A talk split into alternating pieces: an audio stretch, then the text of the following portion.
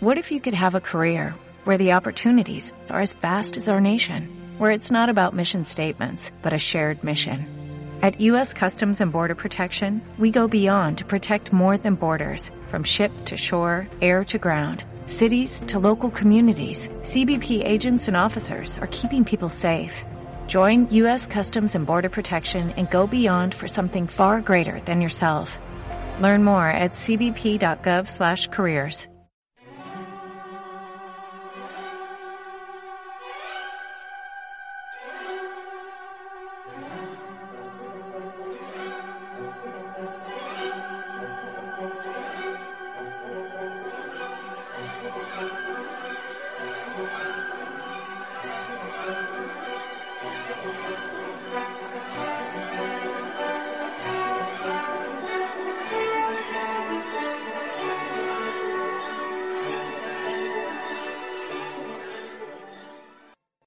A continuación, Geopolítica Iberoamericana y del Caribe, por Abajo Cadenas Radio. Benito Juárez, político mexicano poco después de entrar, entrar triunfante en la Ciudad de México, tras la derrota y fusilamiento de Maximiliano I, expuso en su manifiesto al país lo siguiente. Entre los individuos como entre las naciones, el respeto al derecho ajeno es la paz. Fue anunciado el 15 de julio de 1867. El mundo de hoy más que nunca asiste al escenario en donde ya no es posible que se violen el derecho internacional bajo falsos esquemas de llevar la civilización a los territorios salvajes o la salvación de las almas de sus habitantes. Enseñar la cultura y las leyes del civilizador ya no es posible si no es por el engaño, porque los líderes de las naciones que han vivido del saqueo de las riquezas de otros pueblos a cambio de películas, novelas, juguetes y armas para poder dominarlos y convertirlos en seres egoístas, requieren de un mayor esfuerzo para el engaño o la amenaza para conseguir el control de, sus, de las masas. En cambio, los líderes de las bandas de mafiosos y criminales van directo a la amenaza o al crimen para conseguir sus objetivos, como lo hizo en su momento Pablo Escobar, que ofrecía escoger entre plata o plomo, o te dejas, o te dejas sobornar o mueres. Los líderes de las naciones no están muy lejos de esa actuación, que por razones de imagen disfrazan de buenas intenciones de recibir el mandato de Dios o de organización o de organizaciones creadas para justificar sus crímenes y cuando esas organizaciones no obedecen a sus órdenes actúan directamente. Porque los líderes políticos usan un lenguaje de luchadores por la paz y la justicia cuando son puras mentiras y de una hablan como cualquier delincuente que busca imponer su voluntad sobre alguna comunidad o territorio. Porque saben que mediante el engaño es más fácil dividir a los desechables e incluso hacerlos pelear entre ellos para que al final terminar de destruir con el menor esfuerzo y recursos al que sobreviva. Mientras los pueblos sigan eligiendo o participando en la farsa de que elegir demonios que se escudan detrás del supuesto llamado de Dios para guiar a la humanidad por medio del engaño y la guerra, el mundo no vivirá en paz ni armonía entre sus semejantes ni con la naturaleza. A continuación, la exposición de un demonio que se vende plagado de buenas intenciones. Luis Almagro, secretario general de la OEA, y la respuesta de Samuel Moncada, embajador de Venezuela ante ese organismo, ocurrido el 30 de abril del 2018.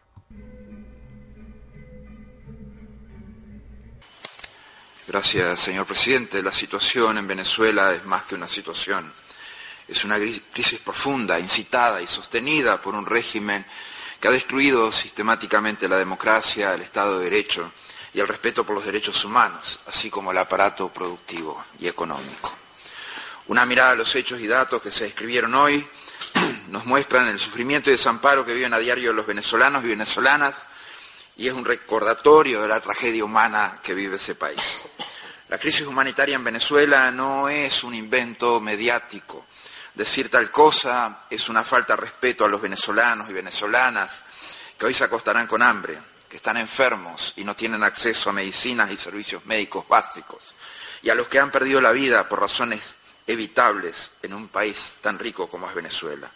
Es una falta de respeto a los que han debido irse del país. No es posible negar que tenemos en nuestra región una de las crisis humanitarias más graves del mundo y que cada día empeora más. El desplazamiento de personas a gran escala es obvio. La Secretaría General ha documentado con detalle este deterioro de la crisis humanitaria en los cuatro informes publicados desde el 2016. Sin duda, la combinación de una fórmula que no da resultados, la corrupción y la arrogancia desmesurada de un gobierno, ha provocado una espiral descendente para la vida del pueblo venezolano. Dos tercios de la población venezolana vive en la pobreza extrema y 91.3% vive en la pobreza. La economía está colapsada. El PIB cayó 35.1% entre 2015 y 2017, la mayor caída en el mundo para un periodo consecutivo de tres años, con excepción de Libia y Sudán. Al cierre de 2017 el PIB se contrajo en un 14% y la hiperinflación llegó al 2.700%, una situación económica peor que una economía de guerra. Lo que enfrentamos es una crisis humanitaria con dos notables dimensiones, crisis de salud y crisis alimentaria. La grave crisis de salud es una de las caras. El sistema público nacional de salud está colapsado presupuesto asignado a la salud en 2016 se redujo 62% con relación al año anterior. La infraestructura hospitalaria se encuentra en estado crítico. No hay suficiente personal médico capacitado. Human Rights Watch estima que 76% de los hospitales públicos no tienen los medicamentos básicos que deberían estar disponibles en cualquier hospital en funcionamiento. De acuerdo a la encuesta nacional de hospitales 2017, 51% de los quirófanos del centro de salud están inoperativos y se cumple un 13% del servicio de alimentación hospitalaria. La encuesta indicó que hay 39% de las camas están fuera de servicio. Naciones Unidas constató que el 78% de los hospitales públicos tienen escasez o insuficiencia de medicinas y el 75% insuficientes equipos quirúrgicos. Hay déficit de medicamentos, vacunas e insumos médicos. La Federación Farmacéutica de Venezuela señala que de 150 medicamentos establecidos por la OMS como acceso obligatorio, no existe el 70% de estos. De acuerdo al reporte recientemente publicado por la CDH, 80% de los servicios diagnósticos no están disponibles. Cada persona enferma sufre un calvario diario en Venezuela, como por ejemplo los pacientes que padecen enfermedades previamente erradicadas como la malaria y histeria. Según información oficial publicada en mayo de 2017, y como se dijo acá, los casos aumentaron 76.4% con respecto al año anterior. Y si vemos el acumulado de estos años, prácticamente que toda la historia, más que toda la historia del siglo XX.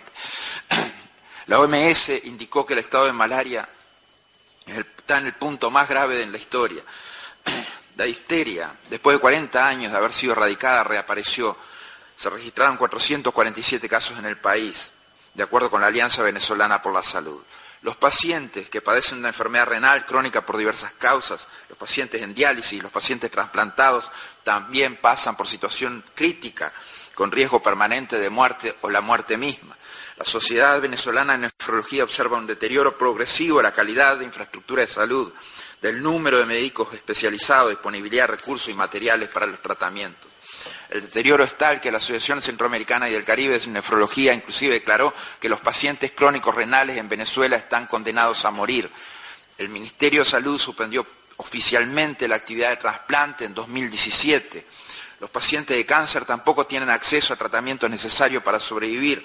La Sociedad Venezolana de Oncología indicó que debido a la falta de fármacos para suscribir, suministrar tratamiento a los pacientes oncológicos se curan a cuatro de cada diez personas en lugar de curar a ocho de cada diez como en el pasado. En algunos casos, ante la falta de alternativas, se utilizan tratamientos que se empleaban en los 80, los que tienen suerte. De los 40 servicios ofrecidos por ocho centros de oncología figuran como activos 17. No obstante, los que se aparecen activos todos reportan limitaciones y fallas. El derecho a la salud para niños y niñas está siendo vulnerado. Según información oficial, la mortalidad infantil aumentó en dimensión de crisis, la mortalidad materna en, los mismos términos, como se ha señalado acá. Caritas, Caritas, Venezuela estima que en 2016 murieron 11.400 niños antes de cumplir un año, mientras que en 2007 murieron 4.000. Lo anterior representa un incremento de 184% en casi una década. La, Sociedad Venezolana de Poricultura y Pediatría señala que hay déficit de vacunas para niños, niñas y adolescentes, observándose producto de este déficit el resurgimiento de enfermedades erradicadas por más de 25 años. 80% de los niños y niñas menores de 5 años se encuentran en algún estado de desnutrición infantil. Según un informe de Cáritas Venezuela, la mitad de los menores de 5 años sufre malnutrición o está en riesgo inminente de sufrirla. El hambre, sin duda, es la otra dimensión trágica de esta crisis humanitaria que azota a la población. De acuerdo con la encuesta de condiciones de vida, 80% de los hogares venezolanos presentan inseguridad alimentaria. 78.6% de los venezolanos dice que ha comido menos porque no consigue alimentos para comprar y 61.2% se acuesta con hambre. 20% de los venezolanos tiene entre las tres principales fuentes de comida la basura. El precio de la canasta básica familiar incrementó un 81% tan solo entre noviembre de 2017 y diciembre de 2017. De acuerdo con el Centro de Documentación y Análisis Social de la Federación Venezolana de Maestros, para que una familia de cinco miembros pueda adquirir la canasta necesitaría 141 salarios mínimos. En las parroquias evaluadas por Caritas Venezuela, entre abril y agosto de 2017, los niveles de las formas más intensas de nutrición superan en todos los casos el umbral de severidad establecido por la OMS. El Estado mantiene un monopolio con control total del sector alimentos, incluyendo la oferta, la venta y la distribución de alimentos. No es un subsidio tradicional o complemento. Incluso esta es una estrategia de apartheid alimentario, por ser implementada con base en la discriminación, en este caso la segregación política. El gobierno ha utilizado como arma la distribución de la escasa disponibilidad de alimentos y productos básicos. Miles de niños y niñas con malnutrición severa han sido víctimas directas de la política alimentaria del gobierno. Pacientes con enfermedades crónicas han muerto por la falta de medicina y los elevados precios de los medicamentos. La única guerra económica que se ha declarado es la del régimen a su propia gente, al sostener intencionalmente una crisis humanitaria caracterizada por el hambre y la enfermedad, que no ha sido y no es aún hoy inevitable. En Venezuela la salud y la alimentación han dejado de ser derechos. El gobierno los ha convertido en un beneficio que se otorga con base en criterios políticos ideológicos. A este pueblo le ha sido negada la ayuda internacional. Ello constituye una conducta absolutamente criminal, que cuesta vidas, vidas a los enfermos que no pueden hacerse diálisis, los diabéticos que no tienen insulina, aquellos que son víctimas de desnutrición infantil. Es una violación flagrante a los derechos humanos, porque están negándoles derechos, negándoles alimentos, negándoles medicinas.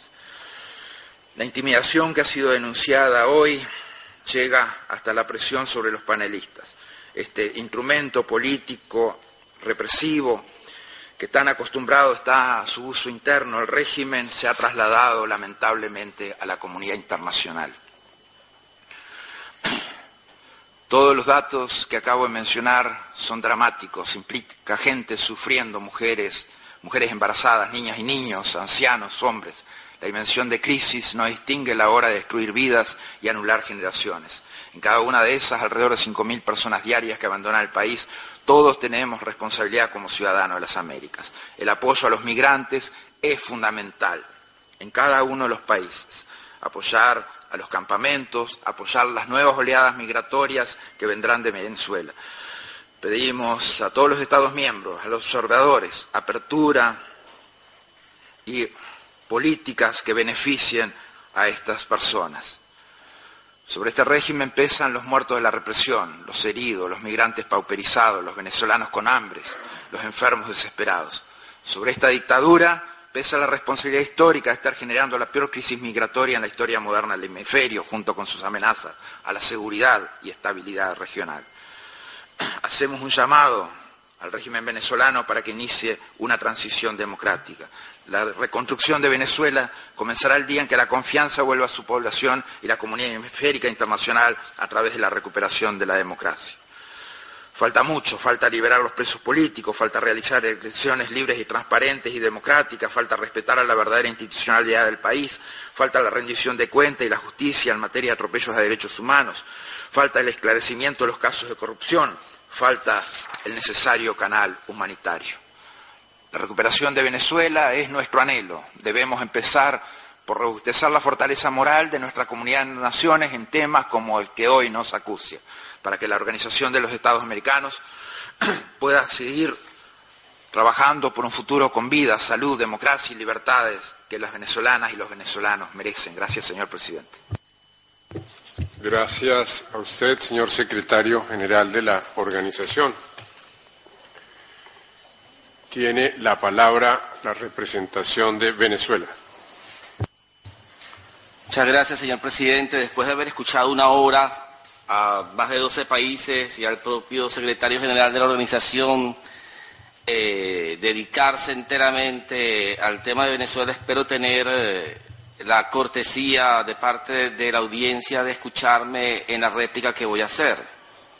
Lo primero que debo hacer es que voy a hablar al pueblo venezolano fundamentalmente, que creo que nos está viendo por acá, y a la prensa, que son los que difunden lo que aquí ocurre, para entender, para tratar de desmontar lo que realmente está pasando acá y entender el fondo, el objetivo de este ejercicio que se está haciendo hoy aquí. El año pasado tuve la mala fortuna de pasar por esta misma eh, eh, foro escuchando más o menos al mismo número de países, decir más o menos lo mismo, ya no en tanto a la situación social, sino a la situación política, hablando de la dura represión, de la, del sufrimiento del venezolano producto de la dictadura, cuando exactamente estaban provocando la violencia que no existía antes y que no existió después del 30 de julio, cuando ocurrieron las elecciones para la Asamblea Nacional Constituyente, a la cual se opusieron totalmente porque lo que querían era la violencia como el gobierno de los Estados Unidos, que llama régimen, yo le llamo el imperio, porque si falta el respeto al gobierno de Venezuela llamándonos régimen, yo creo que el imperio norteamericano, cuando estimula el golpe militar, como lo hizo el año pasado y lo ha hecho constantemente a partir de ese momento hasta acá, lo que buscaba era la violencia que provocara la destrucción de nuestra sociedad, provocando un caos aún mayor de lo que ha provocado en otros países donde han ocurrido espantos producto de la acción norteamericana o del gobierno realmente norteamericano. ¿Por qué yo me voy para atrás y digo esto? Es que no quiero hablar de lo que ustedes están hablando, no. Es que quiero precisamente que el ejercicio que se está ocurriendo ahora a partir de hoy es una repetición de lo que hicieron el año pasado, pero ahora usando el tema social. Quiero aclarar a la prensa y a nuestro pueblo que nos escucha, que nos escucha, Mire, las dificultades económicas que tenemos nosotros son tremendas, pero aquí lo que está ocurriendo es un ejercicio máximo de hipocresía, jugando con las palabras civilinamente. Un primer punto que quiero que se aclare. Aquí se usa al voleo el, concepto de crisis humanitaria. Es un concepto muy preciso.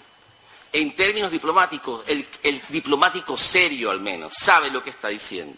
Crisis humanitaria aunque no hay una definición acordada, hay varios elementos que más o menos todos están de acuerdo, aunque no hay una definición única, un elemento central de lo que es una crisis humanitaria es la disolución de la capacidad de la autoridad regente en un territorio para mitigar, aliviar o atender las necesidades de su población.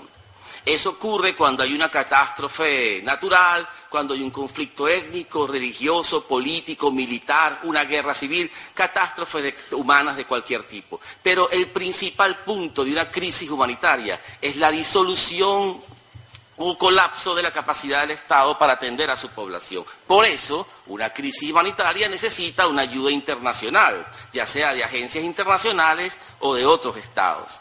Lo que están queriendo convencer los que han hablado hoy acá al mundo es que en Venezuela colapsó el Estado, ya lo han dicho varios de ustedes, hay un Estado fallido, es decir, no hay Estado que merece el tutelaje, como decía la, eh, muy recordada, pero muy eh, repetida en Venezuela, canciller argentina el año pasado, Venezuela hay que tutelarla. Igual acá, El presidente Piñera dijo hay que forzar un canal humanitario. Otros han dicho hay que forzar eh, eh, que Venezuela abra porque necesita ser tutelada. Aquí lo que se está discutiendo, porque esto es un órgano político, es la soberanía de Venezuela.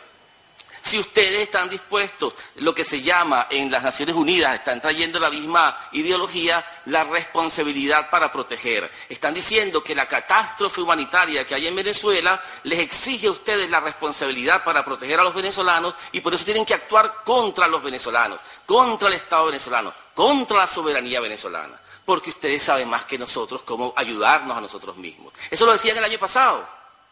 Y eso lo están repitiendo hoy acá se traen a eh, técnicos que sí son técnicos pero también son políticos. El, el, monseñor Porras, que lo han alabado tanto acá, fue un agente central del golpe contra el presidente Chávez en el año 2002. Todo el mundo sabe eso en Venezuela. El monseñor Porras en el año 2014 alababa las barricadas en las calles, le decían el obispo de las barricadas. Yo quiero saber si un obispo en sus países alaba las barricadas y las pregona, a usted le parece que es el obispo de la paz. El mismo Monseñor Porras está llamando hoy a que no ocurran las elecciones presidenciales del 20 de mayo porque siempre ha sido un agente de la violencia. Me lo traen acá como el representante de Cáritas. Por favor, quien conozca a Venezuela sabe quién es el Monseñor Porras. Pero ustedes lo presentan acá como el supercristiano, cuando realmente es uno de los agentes de la violencia y lo ha sido así por más de 18 años. Si quieren un ejemplo de cómo funciona Cáritas en Venezuela, yo respeto a Caritas en el mundo, estoy hablando de Caritas Venezuela. Lean un Wikileaks. Si ustedes no creen que los Wikileaks son documentos reales, son documentos oficiales del gobierno norteamericano. Hay un Wikileaks de hace como 10 años, donde el cardenal Uroso Sabino se reunía con el embajador norteamericano en Venezuela y acordaban un modo callado y efectivo para financiar a Caritas, porque pensaban que Caritas era muy importante para la acción política de ellos dos en Venezuela. La conferencia episcopal de Venezuela hoy está diciendo que no acepta las elecciones del 20 de mayo y que deben suspenderse, tal como lo dicen los 14 países, o los 12 países, perdóneme, perdone Uruguay, lo siento, usted no dijo, 11 países que eh, han hablado hoy. Lo que quiero decir con esto es que esto es una operación política, esto es una operación psicológica. Aquí no hay ninguna intención por el bienestar humanitario de los venezolanos, no lo hay. Y quieren que le diga por qué. Porque hay un elefante en esta sala que nadie lo ha tocado. El elefante son lo que yo llamo las agresiones del gobierno norteamericano, el crimen que está cometiendo el imperio norteamericano violando la ley internacional, imponiendo restricciones financieras y económicas a Venezuela. Ellos llaman sanciones, yo combato el lenguaje de sanciones. No hay posibilidad de que Estados Unidos pueda sancionar a Venezuela, puesto que no es autoridad sobre Venezuela. Las medidas coercitivas unilaterales, que ese es el nombre real, están sancionadas eh, penadas o condenadas al menos en el lenguaje internacional. En las Naciones Unidas las medidas coercitivas unilaterales son una, una, violación de la ley internacional. Estados Unidos cree que es dueña de este lugar y puede hacer medidas coercitivas que violan el artículo 20, por eso leí el artículo 20 de esta convención de la Carta de la OEA, que prohíbe totalmente medidas coercitivas.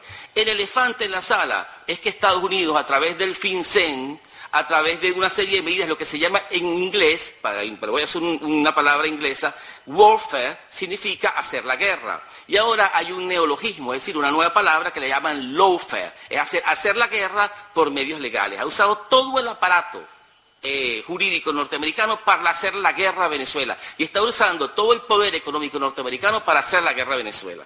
Estados Unidos tiene la desfachatez de venir acá y decir que está ofreciendo 21 millones de dólares para ayudar a los venezolanos cuando está provocando el congelamiento de 1.200 millones de dólares del pueblo venezolano en bonos y en efectivo que tenemos en bancos en distintas partes del mundo y no los tocan por las amenazas del gobierno norteamericano. 1.200 millones, no le estamos pidiendo a ustedes nada, por favor. No lo necesitamos. Tenemos el dinero, pero Estados Unidos los bloquea. Eh, si puedo hacer, tengo testigos acá de organizaciones multilaterales con las que estamos trabajando en un plan de vacunación nacional y nos ha costado pagarle porque los bancos no quieren trabajar con el dinero venezolano por las amenazas del gobierno norteamericano o del imperio norteamericano, podríamos decirlo con más precisión. Lo que quiero decir con esto es que el elefante en la sala no lo citó ninguno de los países que habló y mucho menos los ponentes quienes dicen y lo han dicho en Venezuela porque sí, muy bien, son técnicos, yo los respeto, son muy inteligentes, pero también son políticos y tienen su pasado político en Venezuela. El doctor que habló, que además me alarma porque esta mañana el doctor que habló dijo que él se sentía amenazado cuando tiene 20 años hablando de política en Venezuela y nadie se mete con él, pero hoy sí está amenazado, no entiendo por qué. El doctor dice que la campaña de vacunación es una campaña electoral, que se usa por medios electorales, pero por favor, un técnico serio no hace eso un técnico serio que se preocupa por su, población dice, vamos a ver cómo le conseguimos o mejoramos los defectos o arreglamos la campaña de vacunación, pero no las descarta diciendo una campaña de vacunación que por fin está ocurriendo con la OPS, con millones de dólares gastados, dice, no, no, eso es una campaña electoral. Y luego dice que el gobierno venezolano tiene las medicinas, pero no las usa porque es un holocausto lo que el gobierno venezolano quiere probar. ¿Cómo una persona seria puede decir eso? Lo tiene en su página de Twitter, por eso es que lo estoy diciendo, no estoy calumniando. Lo que quiero decir con esto es, es que con medias verdades, con verdades y con absolutas mentiras se está construyendo un caso acá, que es el caso de intervención en Venezuela. Les voy a decir la secuencia a los señores periodistas para que vean. No soy adivino, no tengo poderes de adivinación como parece tener el embajador de México cuando tenía el discurso preparado antes de conocer lo que iban a decir los panelistas. ¿Qué es esto? Yo estoy escuchando y estoy anotando. El señor embajador de México sabía todos los detalles que ya decían los panelistas. Aquí hay un teatro montado. Pero lo que quiero decir con esto es, mire, la secuencia es la siguiente. Venezuela hoy sería atacada por ustedes y decir, bueno, un Estado fallido, incapaz de atender a su población, es una dictadura que no tiene ningún eh, interés por atender a sus propios eh, ciudadanos y ciudadanas. Segundo punto, eh, viene el vicepresidente de los Estados Unidos la próxima semana y va a decir que este Estado que castiga tanto a su población merece castigos. El señor vicepresidente ha dicho, el señor vicepresidente de los Estados Unidos, Mike Pence, ha dicho que vienen medidas más enérgicas, están proponiendo un embargo petrolero, parar comprar a Venezuela completamente su producción. E incluso dirigentes de la oposición venezolana, incluida la Iglesia, también están apoyando esto. El punto es que van a justificar mayores sanciones contra la población venezolana, incluso, perdónenme para decirlo también, el señor doctor ha dicho en Venezuela que las sanciones no tienen nada que ver con el sufrimiento de los venezolanos, porque las sanciones son nada más a siete personas. Si hubiera estudiado bien, se da cuenta que hay sanciones complejas, que son colectivas, contra empresas venezolanas, con dinero venezolano en el exterior, con bancos venezolanos, con deuda venezolana, que tiene efectos sobre el funcionamiento general del Estado. Si piensan ustedes que van a suplantar al Estado venezolano con sus acciones están realmente delirando. Venezuela, el Estado es esencial para resolver nuestros problemas, pero ustedes quieren o creen que pueden suplantarlo. Y en eso consiste la discusión que están haciendo hoy. Su crisis humanitaria, como ustedes la definen, consiste en la suplantación del Estado venezolano por sus fuerzas internacionales que van a forzar un canal humanitario, como lo han hecho en Irak o en Siria o en países que están en un conflicto grande. Quieren un conflicto importante, y lo digo con el corazón en la mano el que está ocurriendo en el Catatumbo en este instante, en nuestra vecina hermana Colombia. Hay un paro armado desde hace más de tres semanas que tiene a 100.000 personas secuestradas, se están perdiendo las cosechas, 8.000 desplazados, y nadie habla de eso. La crisis humanitaria es en Venezuela, pero más aún, hay ciento, lo chequeé la semana pasada porque vengo de Venezuela, hay 117 mil personas de nacionalidad colombiana viviendo en campamentos de ACNUR en el estado Zulia, en Venezuela, que han sido desplazados internacionales de Colombia a Venezuela por el conflicto permanente que existe en el Catatumbo. Nosotros hemos venido aquí a decir que queremos que ustedes condenen a Colombia. No, porque sabemos que el modo en que se trabaja con Colombia es logrando la paz en Colombia no viniendo a explotar aquí una situación para hacer aún peor la crisis en otro país. Yo digo, qué dolor me da escuchar a México, que un país que tiene más de 12 millones de migrantes en situación irregular en los Estados Unidos y es permanentemente golpeado, humillado, insultado por el presidente de los Estados Unidos, que amenaza con devolver a 600 mil mexicanos Dreamers del programa DACA, que no nacieron acá pero han crecido aquí toda su vida, o que les amenaza con montar la fuerza militar en la frontera, o que hoy mismo están diciendo que si no le dan alrededor de 20 mil millones de dólares para construir el muro, no va, va a suspender de Trump de los migrantes mexicanos, que está preocupado por la infección, la enfermedad infecciosa que riega. También lo dice el, presidente Trump. Es decir, México replica lo que, el daño que le hace Estados Unidos a México, México se voltea y lo replica hacia el sur. Realmente es espeluznante lo que está ocurriendo aquí. Yo sinceramente creo que es la peor posible para tratar de resolver los asuntos en Venezuela. Por eso digo, mire, desde hace un año tomamos la decisión de salir de aquí. Porque ustedes acá no están haciendo lo mínimo para ayudar a Venezuela a salir. Están tratando de hundir a Venezuela en una crisis para presentarse como salvadores. Es humillante que Estados Unidos con 16 millones, 21 millones de dólares que dice ofrecer, dice que ayuda a los venezolanos cuando le está bloqueando 1.200 millones de dólares. Y además se felicita diciendo las sanciones han sido muy efectivas. Y el senador Marco Rubio, que hasta creo es muy conectado con el embajador eh, que está presente en la OEA, designado para la OEA, dice, queremos el máximo dolor. Y los representantes venezolanos dicen, ahora es que viene lo más duro de las sanciones. Para allá vamos. Porque lo que quieren es justificar que el 20 de mayo, cuando haya elecciones en Venezuela, y gane quien gane, ustedes van a desconocer esas elecciones, porque ya lo dijeron y quieren llevarnos luego a la asamblea de esta organización, la Asamblea General de la OEA, a principios de junio, para desconocer el gobierno venezolano, desconocimiento regional global, bloqueo generalizado y tratar de crear el máximo dolor, como ustedes llaman, a ver si derrocan por fin a quien gane las elecciones. Yo voy a terminar diciendo a los señores de la prensa, al pueblo venezolano, no podemos confiar en este, este tipo de organizaciones. Este tipo de organizaciones no tiene a los venezolanos en, el frente de sus intenciones, no lo hace. Es un ejercicio político y nosotros tenemos que resolver nuestros problemas nosotros sin depender de ninguna fuerza que pretenda ayudarnos haciéndonos daño primero. En Venezuela hay elecciones el 20 de mayo. Hay distintos programas competitivos. Yo no voy a desconocer la crisis, es ridículo que desconocer la crisis, pero sí creo que la salida a la crisis pasa por la salida pacífica y no por la salida violenta como la están planteando aquí desde el año pasado. En Venezuela los venezolanos pacíficamente tienen que decidir cuál es su opción por el futuro. Y tenemos una, propuesta el 20 de mayo como tuvimos una en julio que pasó, que paró la, la violencia. El 30 de julio pasado la violencia se acabó, no hay violencia en las calles de Venezuela desde el, 30, desde el 1 de agosto, porque encontramos una solución a la violencia que no fue la que ustedes propusieron. Igual, mucho menos las propuestas que ustedes están haciendo son la solución al grave problema que tenemos en Venezuela. Se falta una refundación económica, un cambio profundo de la economía, cambiar los modelos que fracasaron. Yo lo reconozco, pero no con ustedes diciéndome a mí qué tengo que hacer. Y mucho menos ustedes dictando, tutelando a los venezolanos qué debemos hacer. La democracia en Venezuela, la independencia en Venezuela es sagrada. No la toca nadie ni aquí ni en ningún lado. Y nosotros, con nuestro dolor, con nuestro sufrimiento, con nuestra crisis, veremos cómo resolvemos nuestros problemas, pero aquí no. Muchas gracias. Muchas gracias al señor embajador.